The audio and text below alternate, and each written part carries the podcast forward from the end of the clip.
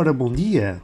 Bom, eu digo bom dia porque o que eu gostava mesmo era de fazer isto de manhã, na rádio, para a malta ouvir nos carros, a caminho do trabalho. Mas como os passos agora estão baratos, o que gostava de ter agora é ouvir podcasts nos transportes públicos. Por isso vamos lá subscrever. Como sabem, ou talvez não, todas as semanas lanço aqui uma crónica nova.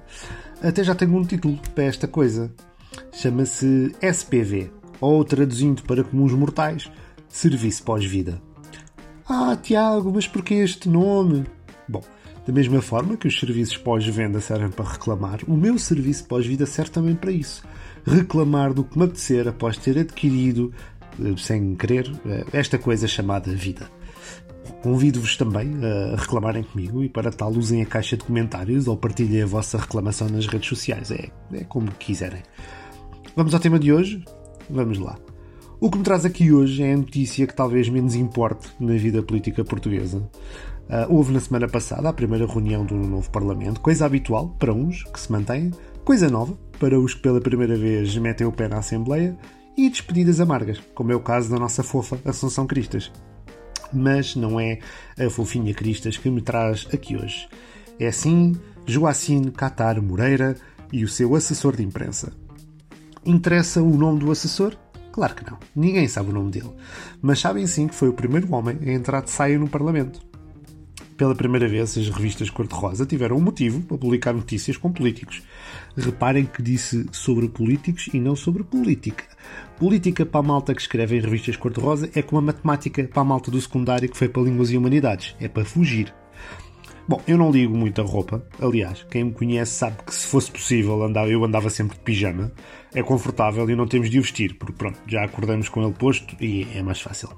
Desse modo eu não tenho nada a dizer sobre a roupa do, do assistente da Joacine. Excepto a meia. A meia podia ser mais escura para acompanhar o tom geral. Ou então em degradê. Já que estamos à vista, ao menos vamos ser irre irreverentes com a meia. Até me faltou aqui a palavra. Outra coisa que me chateia é o alvoroço que se cria com o vestido de um senhor. Vamos ser transparentes. O senhor se calhar enganou-se na roupa.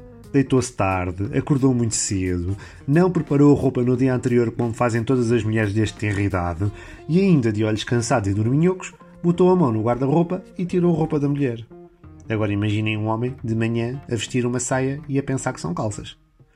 Bom, se calhar eh, já só quando chegou ao Parlamento é que reparou na saia porque a Joacine lhe disse. Ou então escreveu, porque ela é gaga e pode ser mais fácil para ela. Eu juro que vou evitar fazer piadas com a gaguez da Joacine para que as pessoas mais sensíveis ao humor não comecem para aqui a reclamar. Aliás, eu conheço muitos gagos, hum, não me aflige nada. Excepto o facto de que quando marcamos o um encontro com um gago para conversar, temos que combinar sempre com uma hora de antecedência, que é para dar tempo de falar de tudo. Fora isso, adoro gagos. Posto isto, e como descobri que o senhor assessor é um homem das artes como eu, pensei: pronto, houve um erro, vamos fazer faz no teatro, vamos assumir e com confiança, não interessa. E assumiu muito bem, levou tudo até ao fim, com dignidade, de uma saia abaixo do joelho. Por isso, não reclamem com a roupa do senhor e pensem: podia ter sido bem pior se ele tivesse agarrado numa mini saia. Muito obrigado e até para a semana. Subscrevam o canal e partilhem. Adeus!